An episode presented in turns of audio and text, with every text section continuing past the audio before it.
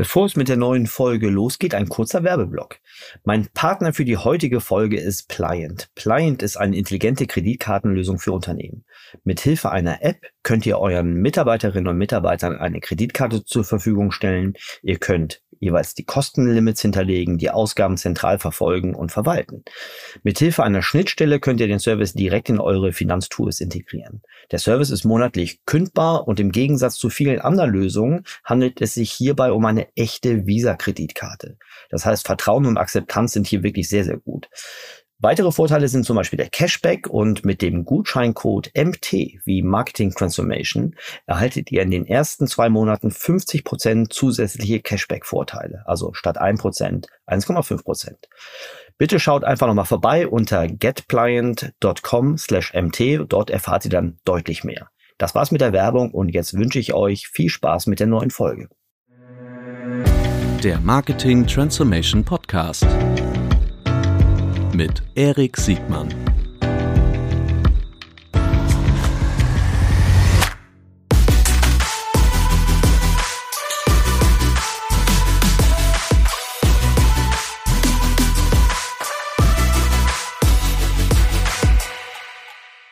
Herzlich willkommen zu einer neuen Folge des Marketing Transformation Podcast. Heute mit einem, ich finde, einem der wichtigsten Themen überhaupt, nämlich der Digitalisierung und der Transformation von einem der knappsten Güter überhaupt.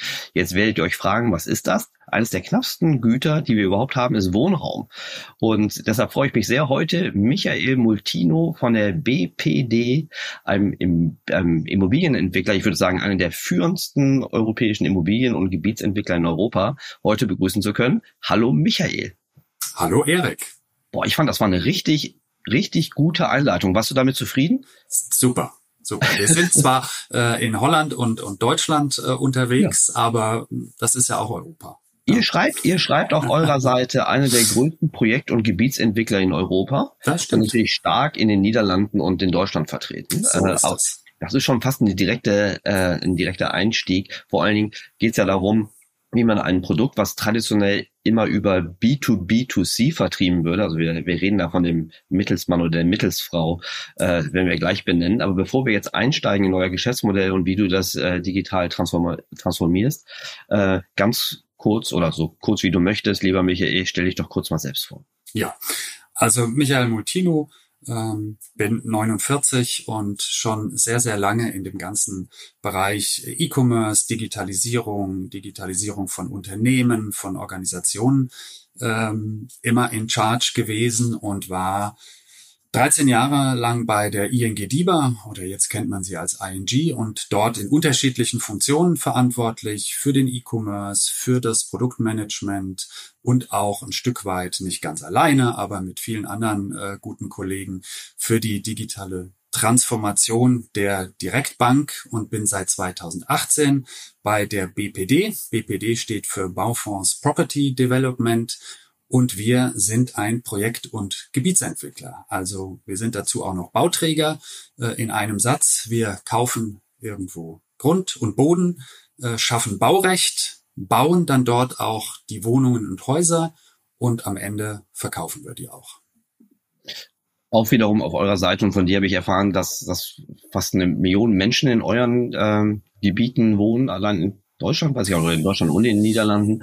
Ähm, also ihr, ihr gehört schon klar zu den, zu den größeren in diesem Becken. Ich, mich interessiert jetzt natürlich wahnsinnig viel, wie funktioniert eigentlich Immobilienentwicklung an sich. Aber vielleicht kannst du uns nochmal kurz durch die Kette durchführen. Äh, was eines sozusagen eure Wertschöpfung, das andere ist aber wie dann praktisch euer fertiges Produkt. Das sind ja in der Regel Häuser und Wohnungen. Ja. Wie das früher an den Mann oder an die Frau gekommen ist und äh, wie ihr das heute macht. Äh, aber vielleicht noch mal ganz kurz, wie funktioniert eigentlich dieses Immobilienentwicklungsgeschäft?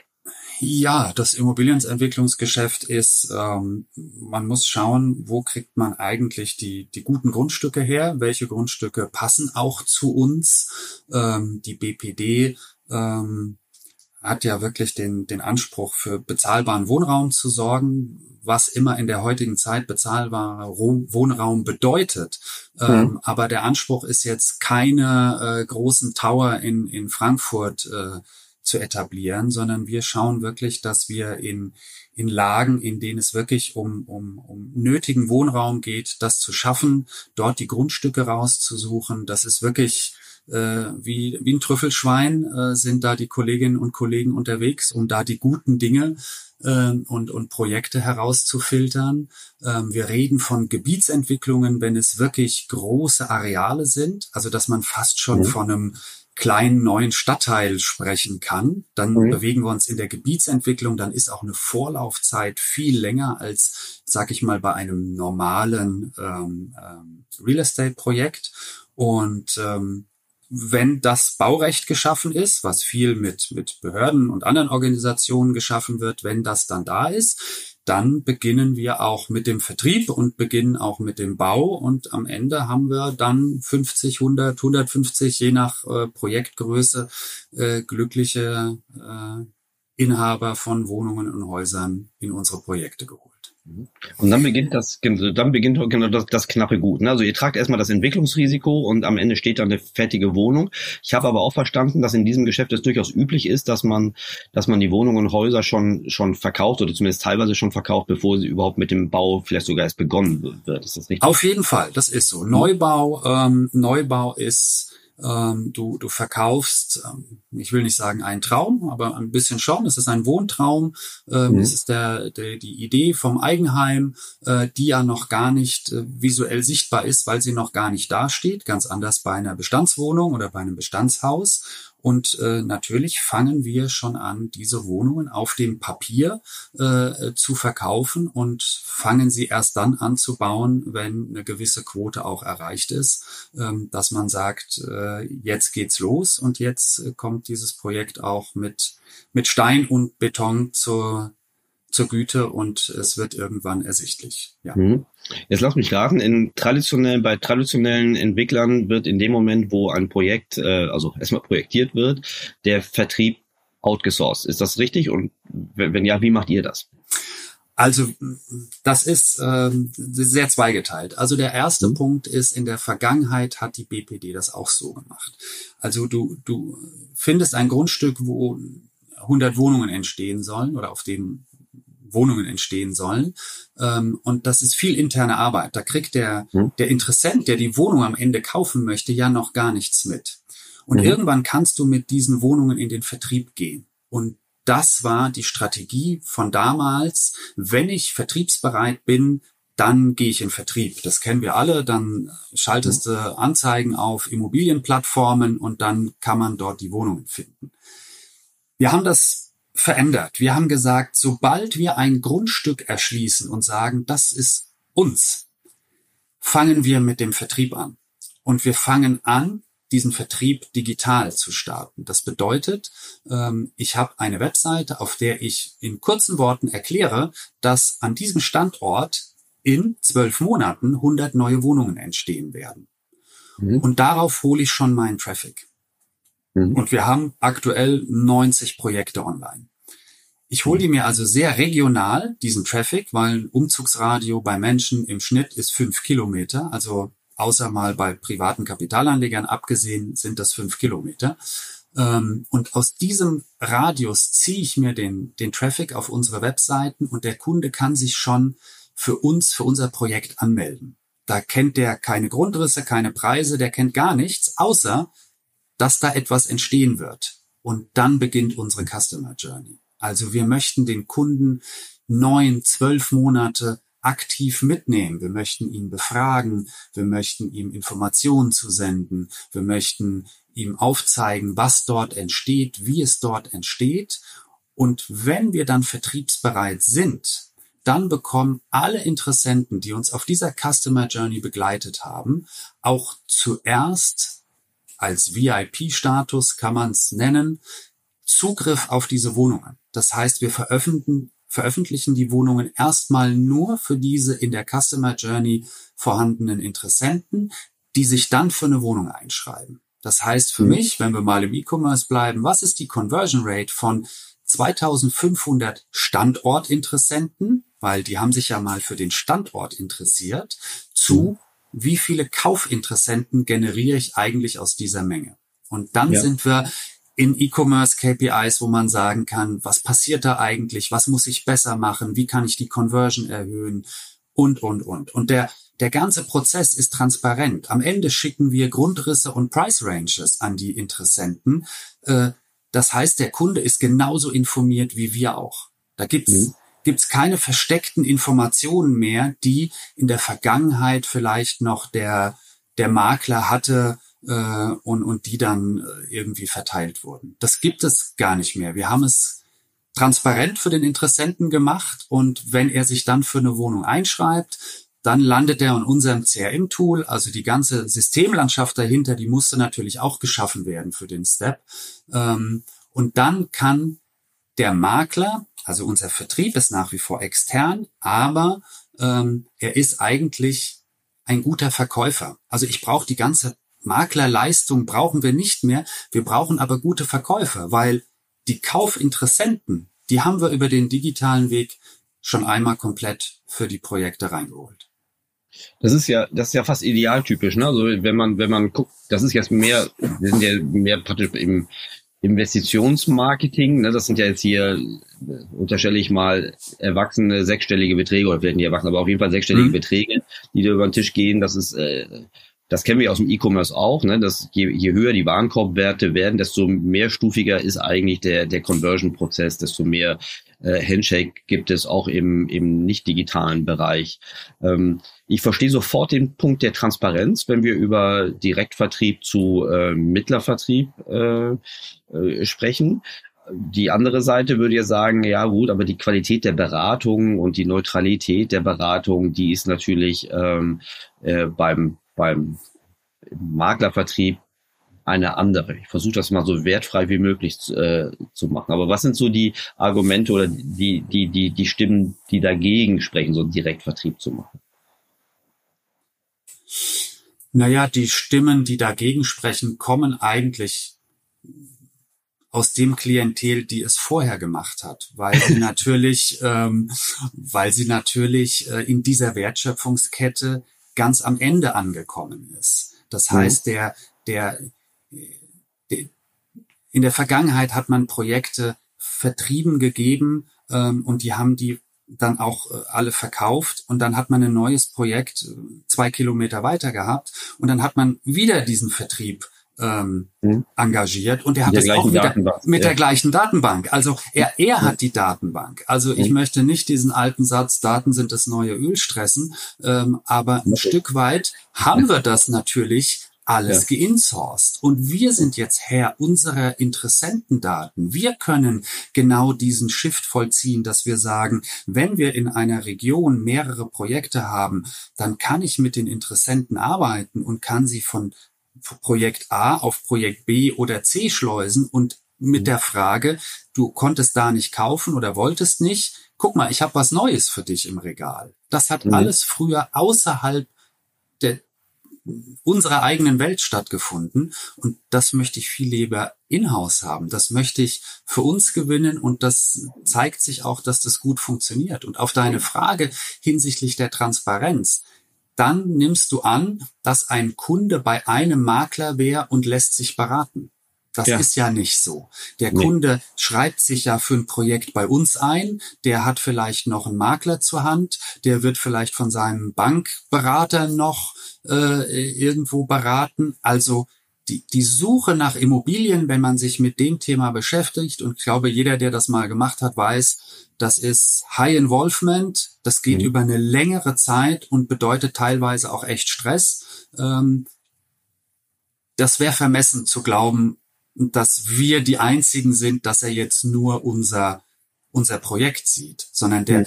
der, das Ziel muss sein, dass er über unsere Customer Journey digital gut informiert wird und dass er weiß, was er bekommt, wie er es bekommt, wie die Prozesse sind, was sind die nächsten Schritte, äh, was passiert da, äh, ist das mehr für, für Studenten geeignet, ist es für Familien gut, gibt es da Parkplätze, gibt es da E-Säulen, ja, nein. Also gibt es ja ganz viele Informationen, die am Ende für eine Zielgruppe wichtig sind. Und mhm. das kann ich digital abbilden. Und da glaube ich nicht, dass wir äh, alleine sind, aber ähm, wir sind auf jeden Fall weit vorne.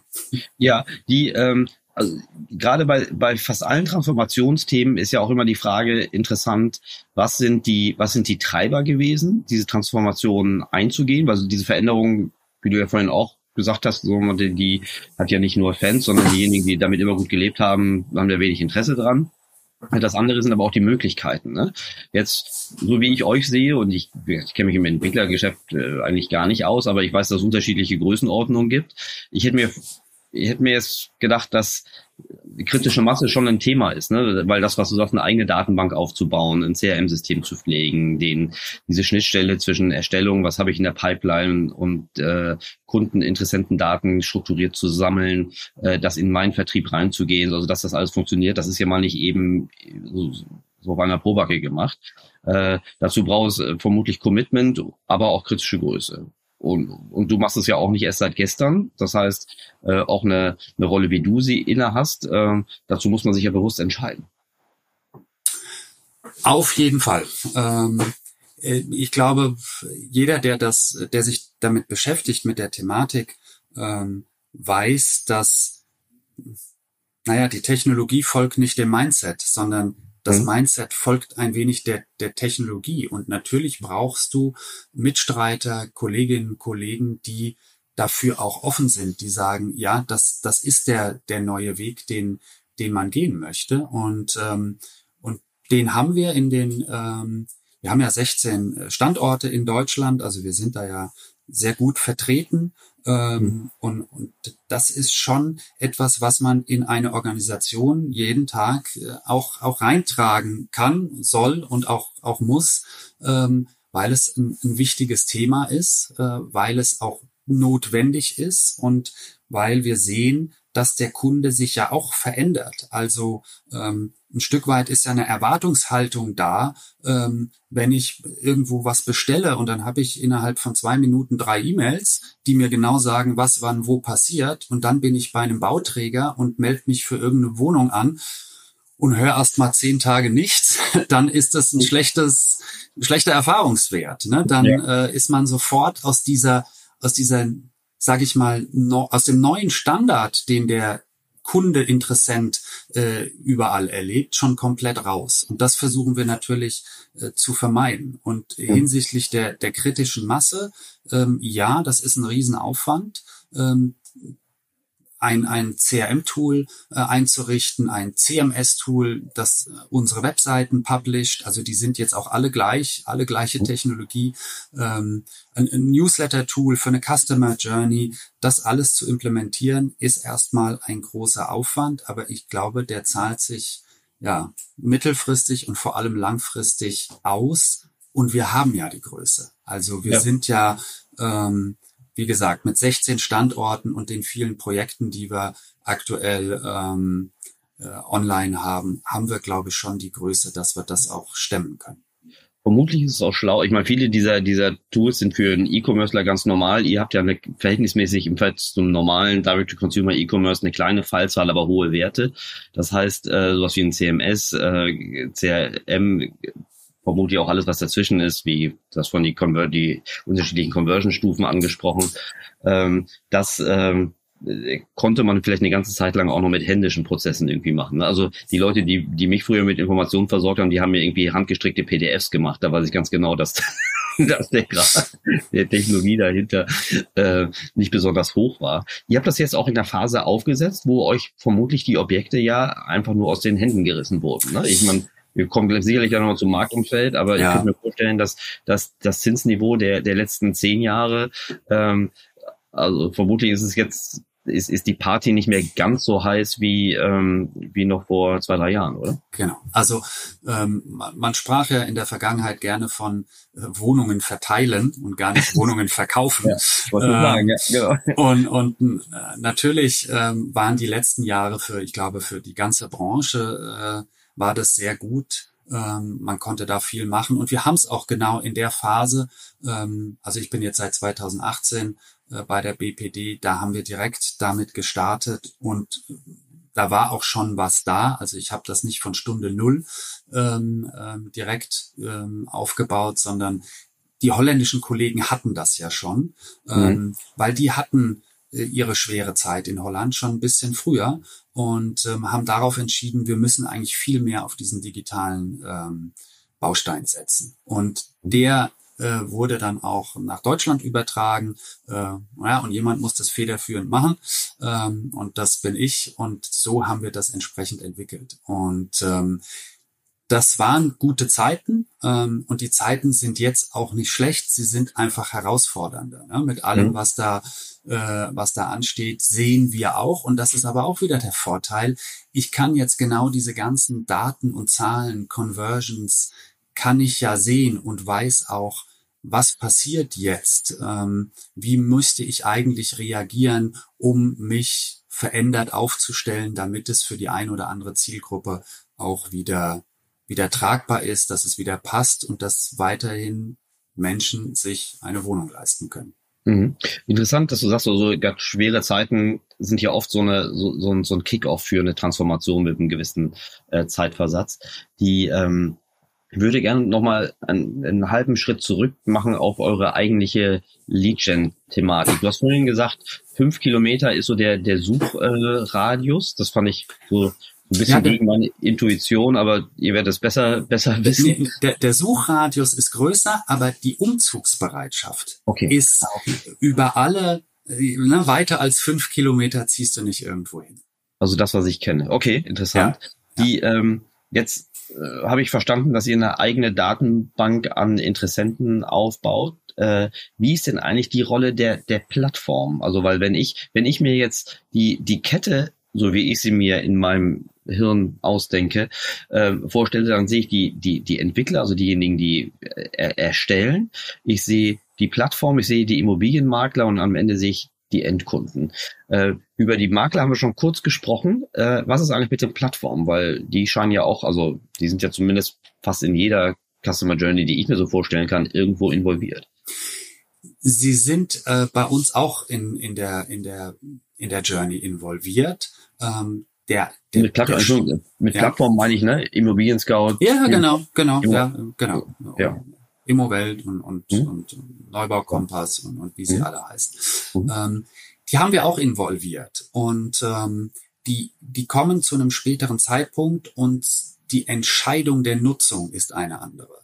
Das okay. heißt, wenn ich eine Customer Journey, so wie ich sie beschrieben habe, gut mache und aus diesen Standortinteressenten gute und viele Kaufinteressenten äh, ziehe, also da auch eine gute Conversion habe, dann habe ich ja bei einem Projekt von 100 Einheiten gegebenenfalls schon 30 Wohnungen aus allein aus meiner eigenen Kraft ähm, verkauft. Da habe ich noch keinen einzigen offiziellen Aufschlag gehabt. Also du siehst unsere Wohnung eigentlich nur auf unserer Webseite, nirgendwo anders. Und mhm. dann kann ich entscheiden, welche Kanäle ich dazu oder daneben stelle, um dann im offiziellen Vertrieb noch weitere ähm, Interessenten zu generieren. Also mhm. du kannst dir das so vorstellen, am Anfang sehen die AdWords-Texte ja auch ganz anders aus, weil da will ich ja nur den Interessenten haben, der sich für diesen Standort interessiert. Wenn ich aber die Wohnungen Publisher auf dem, auf der Projektwebseite, dann verändere ich natürlich auch den AdWords-Text. Darüber mhm. kommen ja weiterhin auch Interessenten, nur dann kommen direkt Kaufinteressenten, weil du die Wohnungen ja siehst, du kannst die auswählen, du kannst dich dafür einschreiben. Und dann kann ich schauen, welche Plattform, welchen Kanal nehme ich eigentlich noch dazu, welcher hilft mir in welcher Region am besten und dann sind wir bei CPLs und CPOs und dadurch, dass wir zu allen Schnittstellen haben und das auch alles direkt in unser CRM läuft, bin ich da ganz gut aufgestellt in meinem kleinen Cockpit, um zu sagen, okay, was, was kostet mich eigentlich ein Interessent aus Kanal A, aus Kanal B? Wie ist die Qualität? Wo hätte ich denn gerne mehr und welchen stelle ich ab?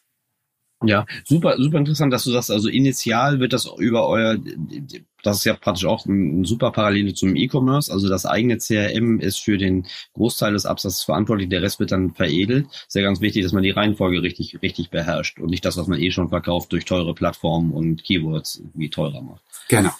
Jetzt, jetzt weiß ich ähm, von der reinen Beobachtung, dass die Kosten-Umsatz-Relation, also die Kosten des Maklervertriebes, die, die finden ja statt. Ne? Da klar, ja. ich kann vielleicht dem, den Makler drücken, aber einer zahlt die Party. Ne? Entweder der die Käuferseite oder die die die die Vertriebsseite. Irgendwo stecken diese Kosten Kosten drin. Ähm, sie ist die hält sich das also ich gehe davon aus, dass die Kosten der der des des Eigenvertriebs dramatisch effizienter sind. Aber das ist erstmal eine reine Hypothese. Stimmt das überhaupt? Ich glaube, die, die Trendschärfe hättest du, wenn man in äh, Deutschland Wohnungen und Häuser online kaufen dürfte, was du ja. noch nicht darfst. Ne? Vielleicht kommt okay. das irgendwann, ja. aber du hast ja wirklich nicht den Shopping-Button irgendwo und jetzt habe ich diese Wohnung gekauft, sondern es ist immer ein Verkäufer dazwischen, auch bei uns. Am Ende mhm. muss jemand diese Interessenten, die wir generieren, verarbeiten und mhm. bearbeiten, mhm. beraten. So. Mhm. Dadurch, dass wir aber in, in dieser Vorvertriebsphase alles aus eigener Kraft machen, kannst du dir vorstellen, ohne dass ich jetzt Zahlen nennen möchte, dass die letztendliche Vergütung für einen Verkäufer natürlich mhm. eine ganz andere ist als, ich sag mal, Maklerprovisionen, die wir so aus dem privaten Umfeld kennen. Ja. Weil ja. er bekommt ja von uns die komplette Klaviatur. Er, er steht für die Beratung und für den, für den Verkauf. Und mhm. diese Kosten, ähm, ja, Makler drücken, aber wir drücken ihn gar nicht, sondern eigentlich enablen wir ihn dazu, dass er sich genau auf seine Kernkompetenz konzentrieren kann, weil wir den ganzen Rest machen. Und in sich ist die Wertschöpfung dann stimmig, wenn ich sage, okay, du hast auf der einen Seite einen guten Verkäufer für Preis X, aber mhm. vorher kann ich äh, in meiner Customer Journey bestimmen, was mich ein Kunde kosten darf oder soll. Mhm. Das ist okay. ja auch mal ein bisschen wünscht dir was und am Ende kommt es anders, je nach Standort. Ja. ja. klar. Und vor allen Dingen nach Standort oder nach, nach Produktnachfrage. Ne? Das ist genau. auch äh, nochmal ein ganz anderer Schnack. Das kennen wir ja mittlerweile auch aus dem E-Commerce, dass, dass die Vertriebs- und Marketingkosten durchaus auch von der Produktattraktivität irgendwie abhängig sind. Ja. Ähm, das ist nicht anders. Die, ähm, ihr habt äh, vor kurzem, ich glaube, oder doch vor nicht allzu langer Zeit, also einen Award gekriegt für euren euren Produktkonfigurator. Ist das ein Konfigurator gewesen? Vielleicht kannst du das kurz sagen, weil ich fand das super interessant, wie man eine, eine Customer Journey bei so einem, wie du sagst, High Involvement, verhältnismäßig langen Zeitraum, äh, praktisch gerade am anderen Ende, wo es auch emotionaler wird, wo ich Ausgestaltung machen kann. Jeder, der schon mal so einen Car-Konfigurator äh, durchgespielt hat, weiß, was ich meine.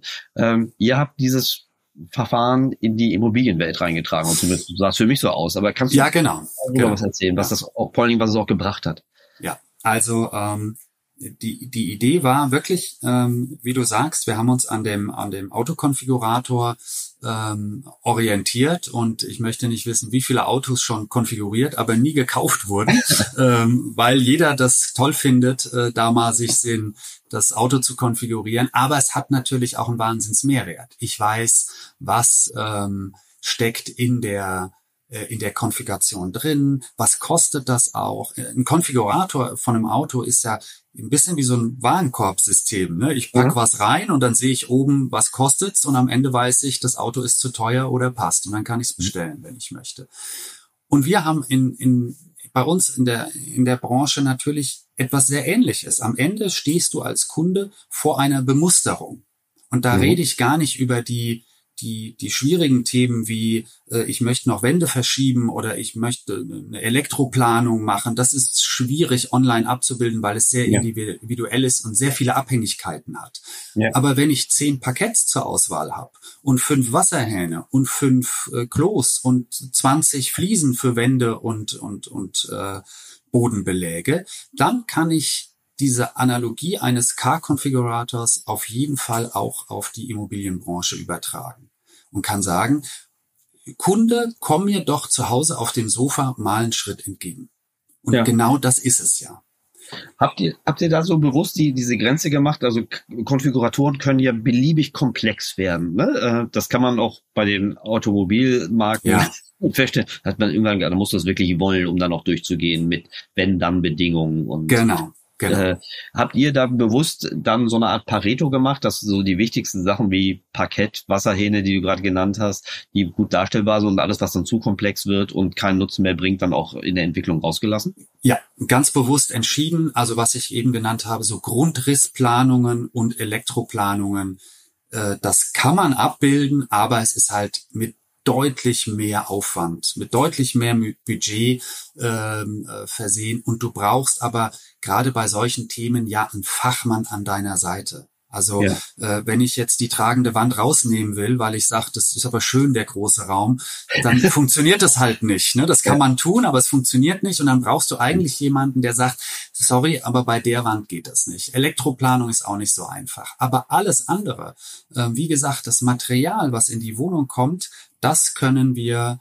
abbilden. Und da gibt's auch Abhängigkeiten. Also wenn du ein großes Wasser, äh, Waschbecken nimmst, wo zwei Wasserhähne hingehören, dann gibt's da eine Logik in dem Konfigurator. Dann kannst du für dieses Waschbecken nicht einen Wasserhahn nehmen. Das geht dann nicht. Das haben, sowas haben wir schon konfiguriert. Wir haben auch die die Wohnungsgröße hinterlegt, weil der Kalkulator läuft ja mit. Wenn ja. du dir jetzt ein Parkett in die Wohnung legst, was den Quadratmeter 15 Euro mehr kostet, dann siehst du das ja in dem Konfigurator. Am Ende funktioniert der wie, wie der Autokonfigurator auch. Du hast alles durchkonfiguriert und weißt dann, ich habe meine Bemusterung sind fünf, plus 5000 Euro als Beispiel. Mhm. Und dann kannst mhm. du sagen, das habe ich so geplant, das ist es mir wert. Oder aber du gehst zurück in die Konfiguration und sagst, okay, das ist mir zu viel Geld, dann nehme ich doch das andere Parkett, was vielleicht günstiger ist. Mhm. Und so kann der Kunde spielen, entscheiden und auch an uns absenden von zu Hause. Und dann gibt es ja trotzdem noch ein Beratungsgespräch.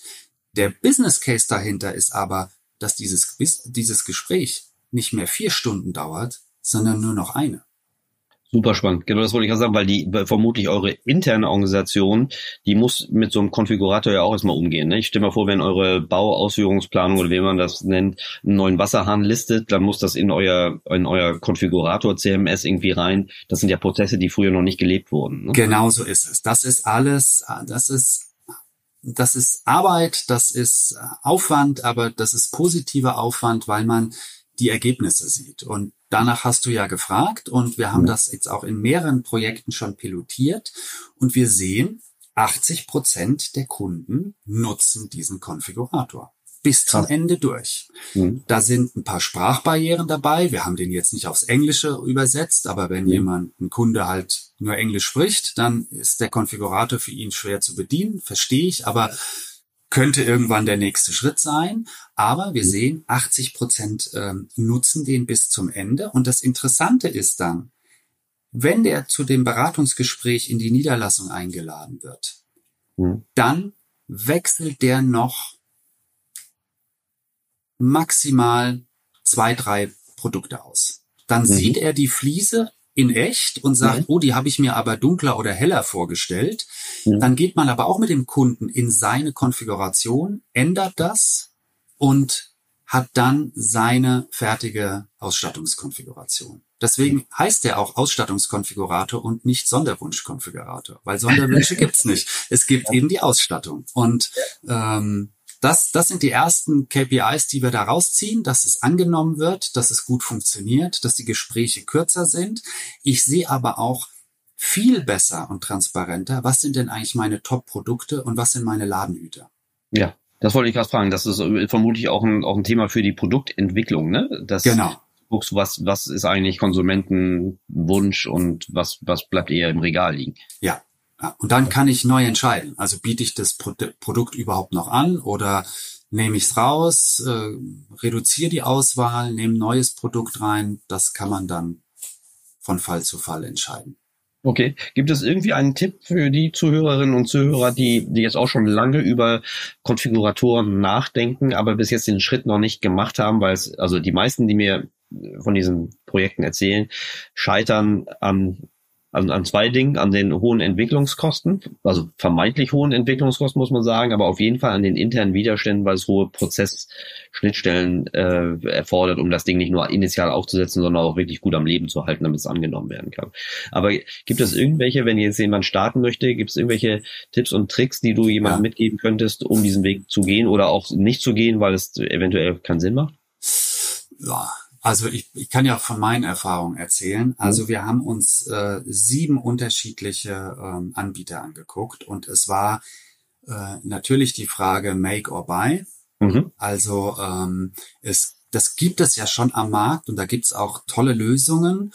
Ähm, haben die zu 100 Prozent auf uns gepasst? Ähm, Nein, sonst hätten wir uns nicht für die andere Variante entschieden äh, und haben gesagt, wir machen es selbst. Und wir haben mhm. äh, einen Anbieter gefunden, der sich auch in dem Konfigurationsbusiness äh, ganz gut auskennt. Den haben wir gefunden, ausgewählt und mit dem haben wir das ähm, pilotiert und aufgesetzt. Das war aber eine individuelle Entscheidung. Es hätte ja auch jemand passen können am Markt, dann hätten wir den genommen. Mhm. Der zweite wichtige Punkt ist, wir haben das nicht alleine gemacht. Wir haben äh, äh, Kolleginnen und Kollegen aus der Niederlassung äh, mit von, von Stunde null mit in diesen Prozess involviert, weil, wie du sagst, am Ende muss da ja jemand mitarbeiten und möchte das auch. Und das ist ein großer Vorteil, wenn man das zusammen macht. A, weil die Kolleginnen und Kollegen auch echt mehr Wissen und Ahnung haben, äh, was das ganze Thema Ausstattung etc. angeht. Ähm, wir kommen von der Technologieseite, von der Idee der, der Digitalisierung und ein Stück weit der Zentralisierung. Ähm, und das kombiniert war eigentlich ein gutes Team, um den auch zum Erfolg zu führen. Weil ansonsten entwickelt man was, stellt es einem anderen auf den Hof und der sagt, ja, das habe ich aber weder bestellt noch gewollt, ähm, ja.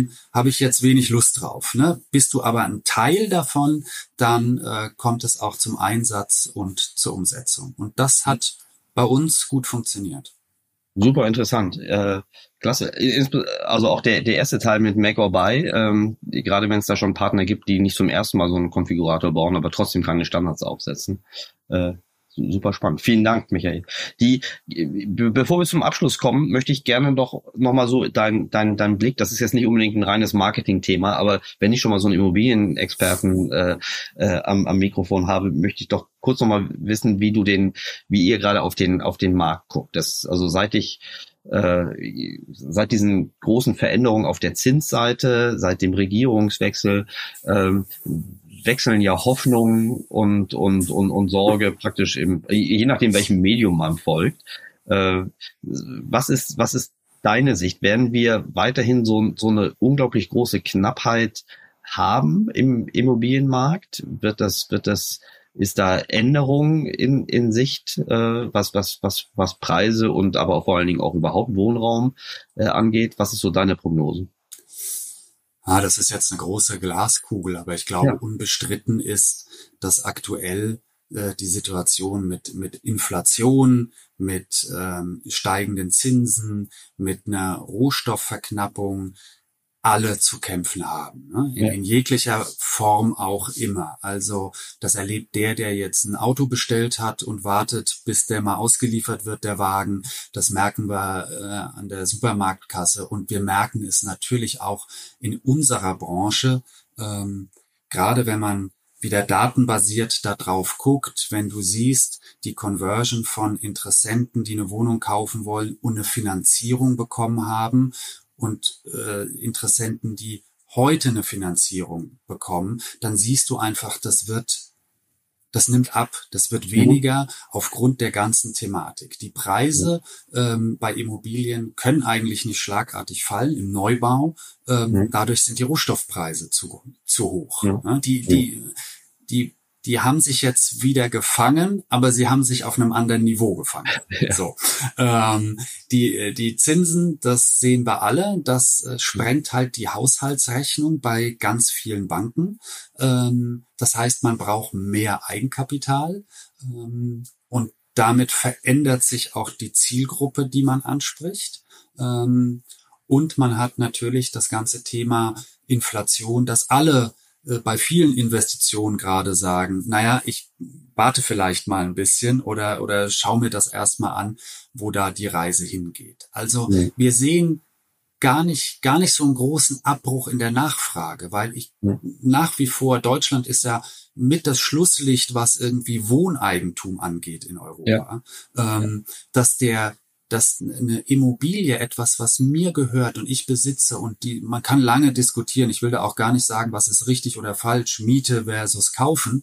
Mhm. Ähm, aber der, der, diese Emotionalität da drin äh, und auch aus meiner persönlichen Sicht äh, die Mehrwerte, die man schafft, wenn man eine Immobilie kauft für sich selbst, ähm, die sind ja durch all das, was wir eben besprochen haben, nicht weg. Und deswegen mhm. ist die Nachfrage trotzdem da. Man muss sehen, wie schafft man es, diesen Interessenten jetzt in den, in den Wohnraum auch zu helfen. Und mhm. ob diese Verknappung, ne, man redet ja von 400.000 Wohnungen jedes Jahr, ähm, ja. dass diese Verknappung. Wann, wann, haben wir die nochmal zuletzt erreicht? Ich ja, ja, ich glaube, das ist schon, äh, schon länger her. Nein. Äh, ich finde, dass das Ziel ja nach wie vor gut und richtig und dass es auch äh, erkannt wird und auch angegangen wird, mhm. ähm, das bleibt eine, eine Herausforderung, zu der wir ja ganz wenig nur beitragen können, weil wir, wir, wir machen gerne, wenn, wenn, wenn wir können. Ähm, und ich glaube, da muss sich, aber da sind wir auch zu weit weg, ne? die Politik und die äh, alle, die damit zu tun haben und das beeinflussen können, sich Gedanken machen, wie sie das auch wirklich angehen wollen. Mhm. Die, das, bevor wir diese neue Situation aus Zinsen und äh, durch den Krieg bedingte, also auch durch den Krieg bedingte Rohstoffpreisveränderung äh, gehabt haben, war das Hauptargument der der Pessimisten jetzt im Sinne von Preisentwicklung unsere Demografie. Das Gegenargument war, selbst bei sinkender demografischen Nachfrage ist eigentlich die Frage nach Rom, also Wohnraumnutzung pro Kopf, ja auch noch eine Variable. Jetzt, du als Entwickler, stellt dir irgendwo fest, dass Menschen, wenn sie die Kaufkraft haben, sich auf dem Wohnraum verkleinern, also das Japan-Modell? Also, sagen wir mal 2020 und 21, wenn du die Corona-Pandemie siehst, passiert, passierte eigentlich genau das Gegenteil. Also ja. dann kam doch jeder auf die Idee, hm, Homeoffice, Mobile Working, ich bin nicht ja. mehr fünf Tage im Büro. Eigentlich brauche ich ja mehr Raum, dass ich mhm. meine Familie, meinen Partner, Partnerin nicht störe, wenn ich zu Hause sitze und arbeite. Mhm. Und das war ein, ein Trend, der ist nach wie vor da, weil ich da können wir jetzt wahrscheinlich auch lange drüber philosophieren, aber kommt das zurück, die fünf Tage Arbeitswoche im Büro? Wahrscheinlich nicht mehr in dem Ausmaß. Und deswegen ja. ist dieses, ich nenne es mal halbe Zimmer on top, wo ich mich irgendwie noch zurückziehen kann, nach wie vor ähm, ein Thema. Und wir haben gerade in einem anderen Projekt, was wir äh, angehen, genau diese Frage gestellt. Und wir haben gesehen, äh, dass sich äh, also 90 Prozent der Befragten, wenn sie die Wahl haben, genau dafür entscheiden würden. Sie würden sagen, ja, ich, ich nehme hm. dieses halbe Zimmer mehr. Das ist, das hat einen Stellenwert äh, bekommen, den man in der Vergangenheit so eigentlich nie hatte. Super spannend, super spannende Insights, aber war auch schön mal das aus, aus, aus deinem Mund zu hören. Äh, die, also beide Sachen, die, die große Glaskugel, wie du vorhin gesagt hast, aber genauso auch die, die Mikroebene. Ich finde es, also ich bleib dabei, eines der knappsten, äh, emotionalsten Güter, die wir haben, Wohnraum, über die ist eigentlich viel zu wenig. Wir reden über jede, über jeden Schokoriegel und jede Waschpulver reden wir im Marketing dramatisch mehr über sowas, was wir wirklich täglich nutzen, wo vielleicht die Transaktionen äh, im, im Lebenszeitraum wirklich nur ein bis anderthalb äh, Stück sind, aber trotzdem so ein wichtiges Gut wie Wohnraum äh, auf der Marketing- und Vertriebsseite zu sehen und mit dieser Transformation, wie du sie beschrieben hast. Super spannend. Ich könnte ewig lang mit dir weitermachen. Äh, wir werden auch weitermachen in Hamburg, wenn wir uns live sehen, aber dann ohne Mikrofon. Die, äh, aber vielleicht auch gerne in der in der in der in, der, in einem Follow-up. Lieber Michael. Sehr gerne. Bevor ich dich entlasse, äh, meine Abschlussfrage. Die, dein größtes noch nicht begonnenes Projekt, was ist das wohl?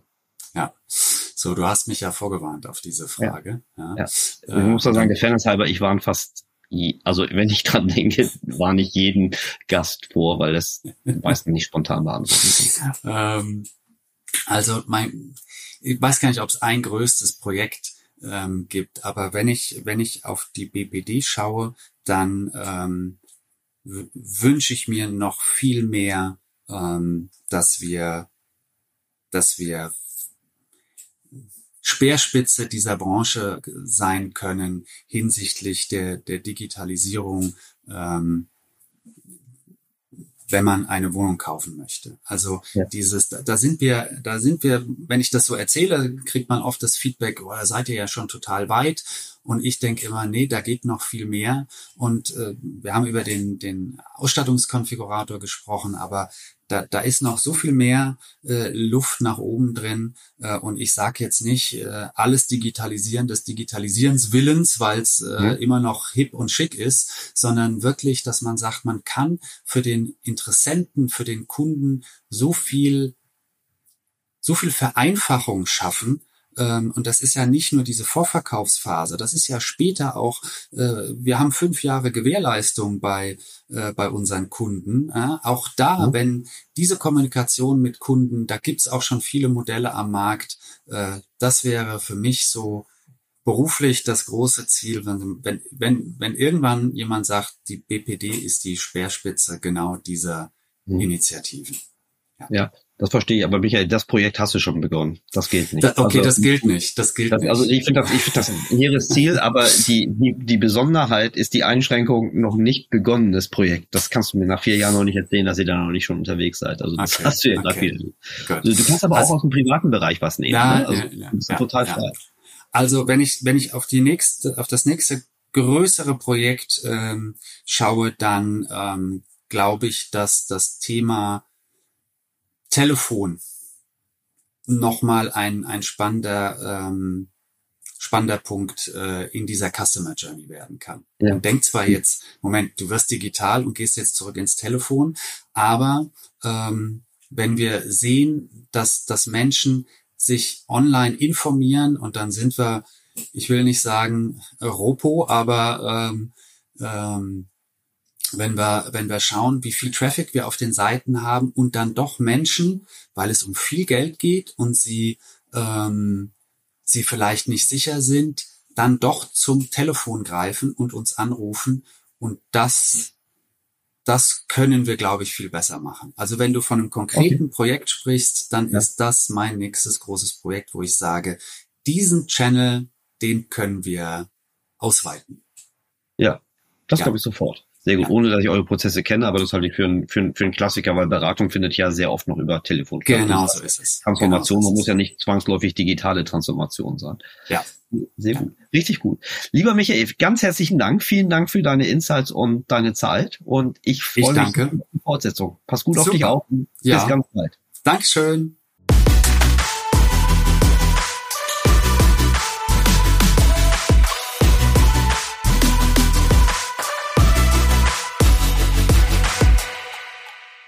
Dieser Podcast wird produziert von Podstars bei OMR.